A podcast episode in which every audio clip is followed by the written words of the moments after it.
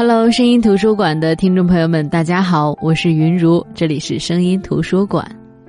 韩寒在电影《后会无期》里曾经说过：“你连世界都没观过，哪来的世界观？”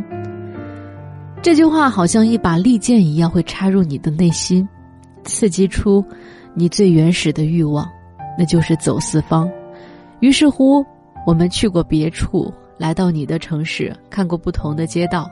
我们也会读那些记录城市的文字，但是我说，除了李娟，我还真没有看到过能把西北之美描述出来的作家。只不过最近通过一本书，我仿佛又看到了西北又一重镇兰州这个城市的气质，当然也对这位作者产生了浓厚的兴趣。那今天要分享的这本书呢，就是这位作者韩松洛的新作《怒河春醒》。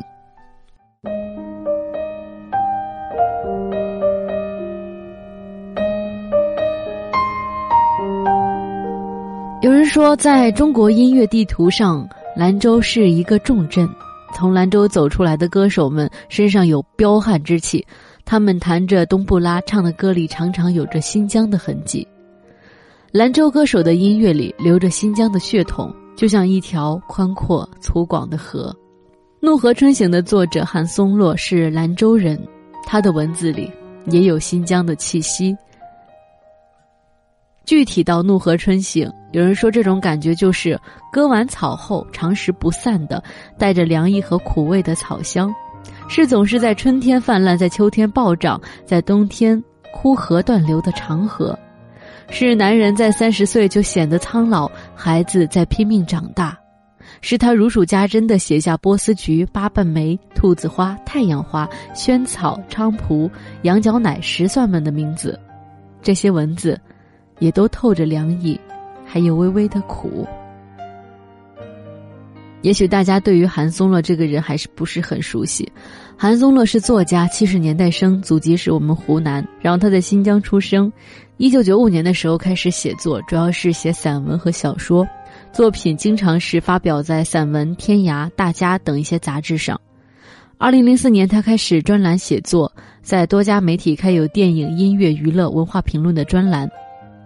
之前他出过的书有《我们的他们》《为了报仇看电影》《为了报仇看电影二》《猛虎细嗅蔷薇》等等作品。那今天分享的这本书《怒河春醒》是他的新作。可能有人会问了，那究竟什么是怒河春醒呢？韩松若其实用这样的缓缓流淌的长句子作答。他说：“如果你在南疆，经历过漫长的冬天。”然后有一天，空气里突然有下雨的味道，河流里有巨大的冰块和雪山融水一起流过。经历过这些，你就会懂得什么是怒河春醒。那我看完整本书，可能我觉得，照我的理解，怒河春醒就是河流的另外一生事，是河流跟自身的冲撞和和解。如果从自然景象来说，这本是北方繁星照耀下的河流冰封又解冻的日常地理、日常自然情况，就是冰河一寸寸的开裂、消融，是北方所有的大河唯一前行的盛大节日。就像一个人一样，他在鱼龙混杂当中和泥沙一起俱下，是他自己的一个破冰之旅和奔啸呼行。然后，从此，当河流春醒之后，就是浩浩荡荡。奔流至海。其实我从来没有去过西北，我知道，从我以前看过的文字里，那里有戈壁、荒漠、无边的草、终年的雪，那里有一种荆棘，叶片几乎长成刺，植物单调的泛善可陈，地底下的根却绵亘几千米，那里的树木也要经历漫长冬季的忍耐，在一切醒来后，饱含深情的。开出一束春花，但是看韩松洛写西北的春天，你会感觉原来西北的春天是另外的一番景象。他说：“旷野每到春天都会野花盛开，一派庄严欢欣景象。蒲公英、石蒜兰、黄春菊、紫云英，这些字不必说，就是红柳的花穗也会久久的不枯不败。蒲公英要抽一支茎，就抽一支茎。”要抽五六支茎，就抽五六支茎；要一起开花就一起开花，要只开一朵或者什么花都不开，谁也管不到。也许，一切在严厉的气候里蛰伏的生命，大概都渴望着这样一场盛会，那就是春醒。这些景象其实是韩松洛乐意描绘并且愿意给我们看到的。从字里行间，我们能够感觉到他是多么的热爱那些画面、那些气味儿。他一遍一遍不厌其烦的描绘着，甚至不避讳的重复着，如此渴望，仿佛要把一切美好的事物都急切的掳掠到自己的笔下。而在他绚烂的文字下，却总也逃不走那最深的一笔底色，那就是人生初始的黑暗、阴郁、暴烈和冷。这本书本是散文集，这里边描述的也有很多的故事。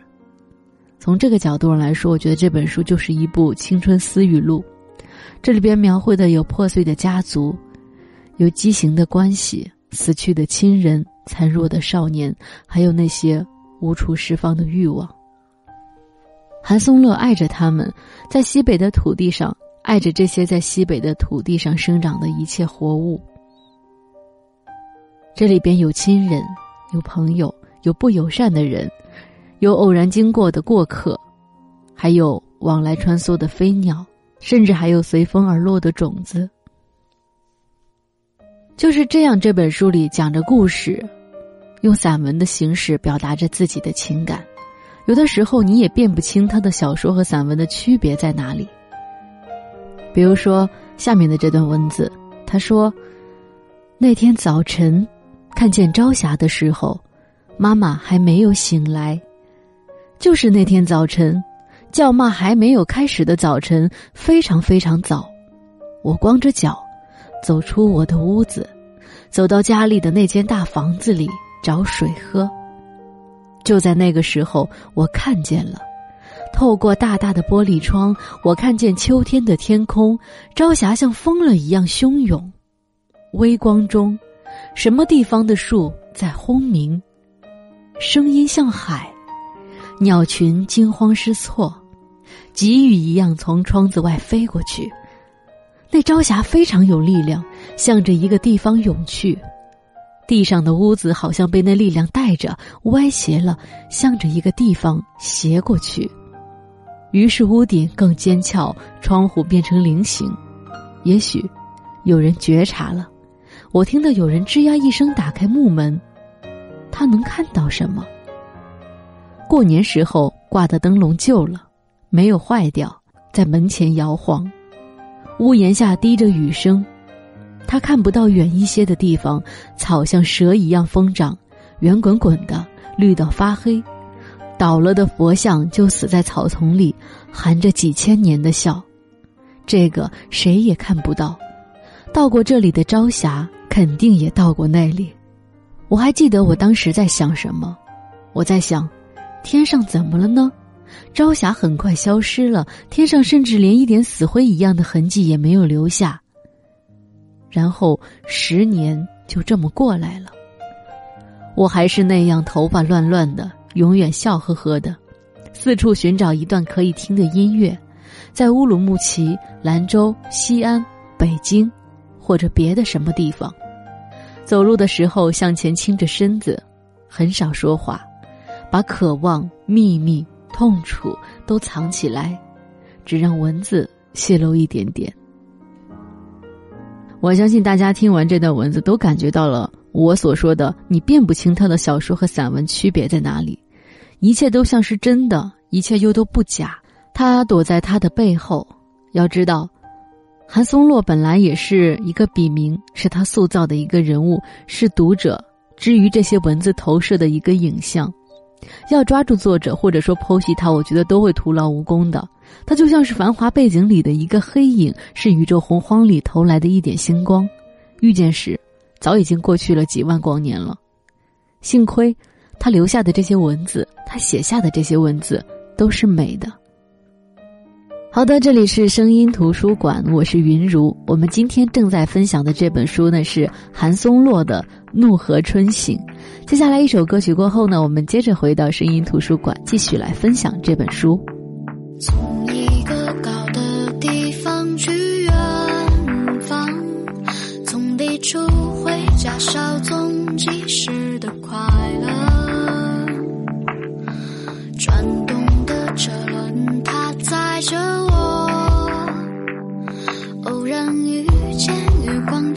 谁的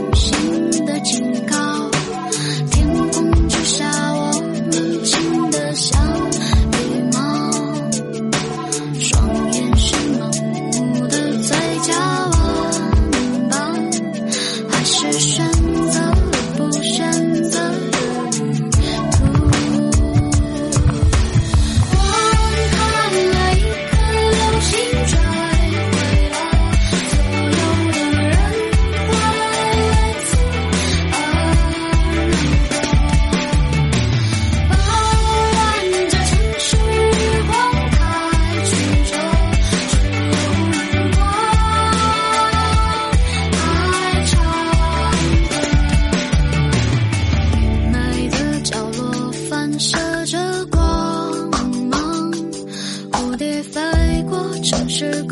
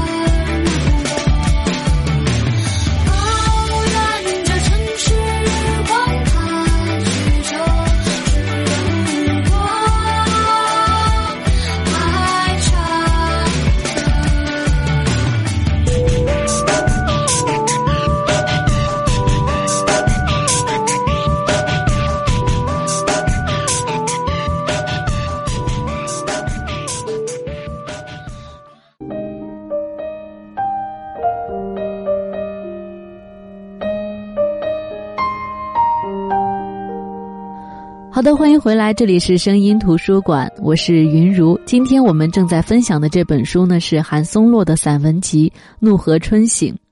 这本书呢总共分为五集，收入了《钢铁工厂》《愈禁忌愈甜蜜》《简买力决定要疯掉》《农场故事》《草地之歌》等等这些文章。那其实这本书呢最适合的是散文爱好者的阅读。有人说韩松洛的文字很难和其他文字并置。他的文字非常的瑰丽清冽，几乎要溅出颜色来，就像荆棘丛里长出的蜜果，或者说是冰山上百年才开的幽昙花，珍贵奇特。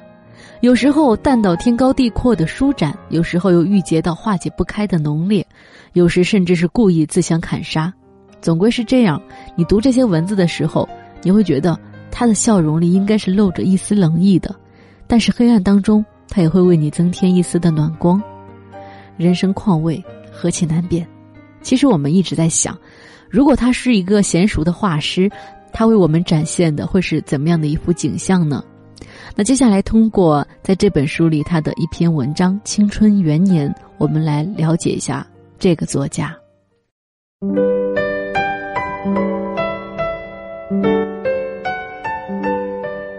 将近三十，回过头看，记得最清楚的、念念不忘的，反倒是那些我没得到的东西、没做成的事情，或者在不该的时候失掉的人和事儿。例如五岁的时候，妈妈送我去考小学，老师笑吟吟的在黑板上出了十道数学题给我做，唯一没做出来的一道，我至今也记着，是十三加七等于多少。尽管后来还是考上了小学，但我把这事儿记了很多年，始终耿耿于怀，恨不得做个时光机器回到一九八零年的新疆测了二小，在黑板上填上个二十。还比如小学二年级，有一天，爸爸似乎心情特别好，一定要带我去书店买书，而且一定要买一套《三国演义》的连环画给我，而我偏偏就要一套人民文学出版社的《西游记》。爸爸最后是买给我了，但是非常不痛快，一个下午不和我说话。因为得到的不痛快，所以我也一直记着，那套连环画是三块四毛三，而《西游记》是三块四毛二。我坚持要，却没有便宜多少，所以更心虚了。一记就是二十二年，现在又为自己的一直记着多了些不好意思。我觉得可能更会一直记下去了。没有得到的东西还多着呢。那时候家里环境还算好，订了很多杂志，《大众电影》《当代》《报告文学》《青年一代》《八小时之外》《生活与健康》等等。妈妈还会零星的买些《春风》《十月》《科幻世界》回来。属于我的杂志有一本是《看图说话》，后来是《好儿童》，但是我就是非常想要一本专门刊登儿童文学的《巨人》杂志。妈妈嫌贵。更不相信我能看得懂，始终没有订给我。我不得不到隔壁同学家去看，又不能拿走，必须当场看完。所以耿耿于怀，一直记着那杂志的价钱，当时是八毛三分钱一本，而当时的鸡蛋才两分钱一个。我用今天鸡蛋的价格换算了一下，大约相当于今天的二十块钱，的确是不便宜。没得到的就记着，也真是有点贪。妈妈一点不担心我们会学坏，家里的杂志都放开给我们看，根本不像别人家那样藏着掖着。那时候闹小说荒，当代上的小说无论长短，过不了几天就会改成电影。我记得有丛山演的一个恋爱季节，是拿春夜那双凝视的眼睛改的。电影里他穿着白色的高领毛衣，外加了一件浅色风衣，不系扣子。从长满古树的林荫道上走过去，背后配着钢琴曲，典型的八十年代那种沉着的浪漫。电影里，他演一个攻读硕士学位的女子，去看一场足球赛的时候，遇到了生性开朗的普通工人，却犹豫着该不该和他在一起，最终还是决定抛开一切世俗成见去找他了。大概那时候，工人和读书人的地位刚刚开始有了掉头的苗头，而且这读了许多书的。还是个女人，更加值得当做一个问题提出来了。还有后来中央电视台的外国音乐，画面就常常是在林荫道上，而且常常是秋天，满地的黄叶子，而且会有一个穿风衣的人踩着叶子走过去。我妈妈留下的照片里也有这么一张，是一九六六年她到北京去照的。照片里，她坐在一张长椅子上，微微的笑着。背后尽是松树柏树，光线很暗，但是还可以看到那些粗大的古树一棵棵排列着，一直延伸到很远很深的地方去。他跟我说，那照片是在中山公园拍的，当时他们是一大群中学生，走累了，在那里休息一下，就拍下了那照片。王小波的《黄金时代》里也有这么一段，写的是过去的北京。林荫道上漫天漫地的金黄的叶子，所以那个时候，直到现在，我一想到“浪漫”两个字，首先想到的就是一条秋天的林荫道，金黄的叶子落下来，被风吹着，又像潮水一样袭上去。路边又有空空的长椅，在那金黄的叶子上走一生一世，似乎也没有什么不妥当。而八十年代的时候，我们还来不及想自己的喜好会不会在将来变成人人暗地嘲笑的落伍习惯，因为先看过小说了，我们全家都非常得意，一定要告诉别人那电影是什么小说改的。似乎我们看过的小说改成的电影还格外多，赤橙黄绿青蓝紫等等都是。我们一看到电影杂志上有介绍说电影已经拍成了，就立刻把小说原著翻出来再温习一遍。看电影的时候也格外的理直气壮。似乎自己和这电影已经提前发生过什么关系了。周末的时候，妈妈还搞些聚会。南疆的汉人少，所以非常团结，又没有什么娱乐，经常找些理由聚在一起野餐、春游、打猎，包第一顿韭菜饺子，或是水果下来了，或是晚上有新电影，都是聚会的好理由。妈妈人缘好，一叫就都来了，大家聚在一起。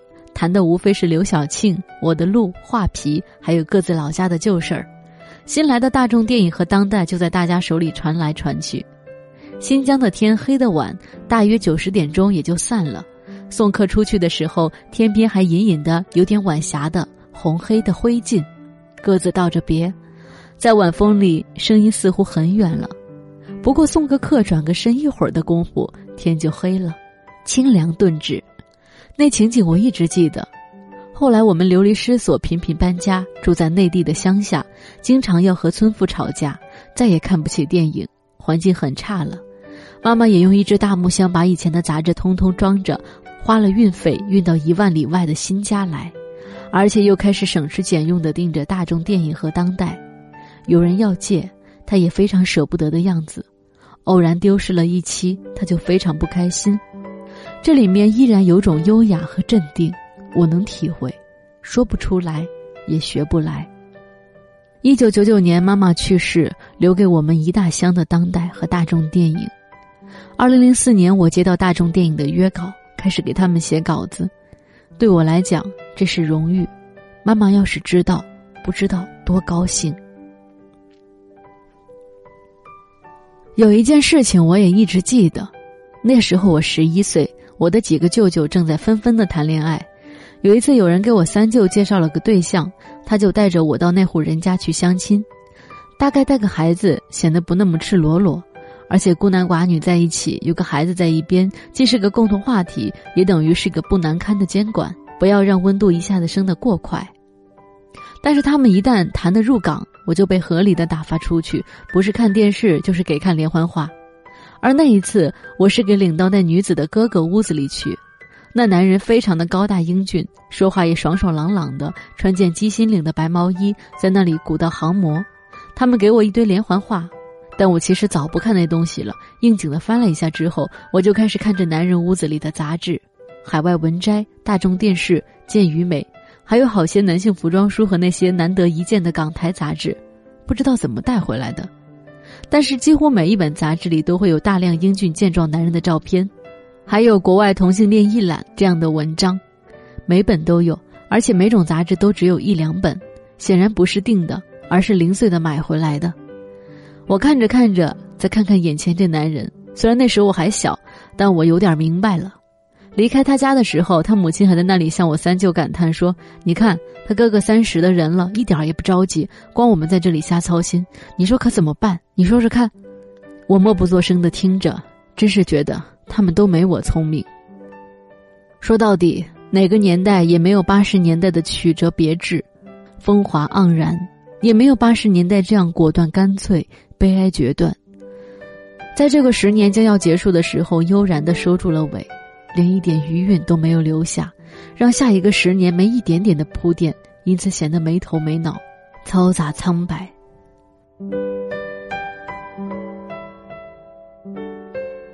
那这篇文章呢，就是韩松洛在《怒河春醒》这本书里收录的文章《青春元年》。我相信经过介绍，大家应该对他的文字有些许的了解。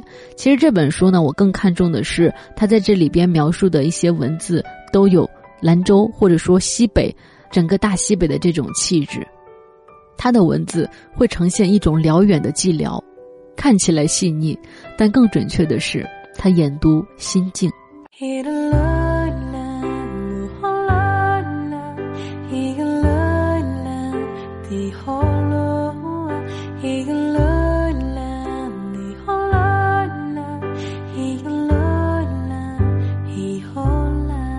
好的，那这就是今天的声音图书馆。今天跟大家分享的这本书呢，是韩松洛的《怒河春醒》。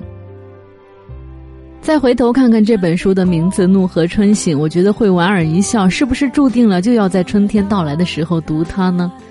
那从字形上看着就霸气扩张的“怒”字，我觉得很好的诠释了它的文字带给我们的震撼。一个春醒的“醒”字，醒来的“醒”字，告诉我们：我们只有踏实的踩在那黄褐色的土地上，才能接地气，才能撇开现代物质层层的包裹后，清醒的生活着。好的，这就是今天的声音图书馆。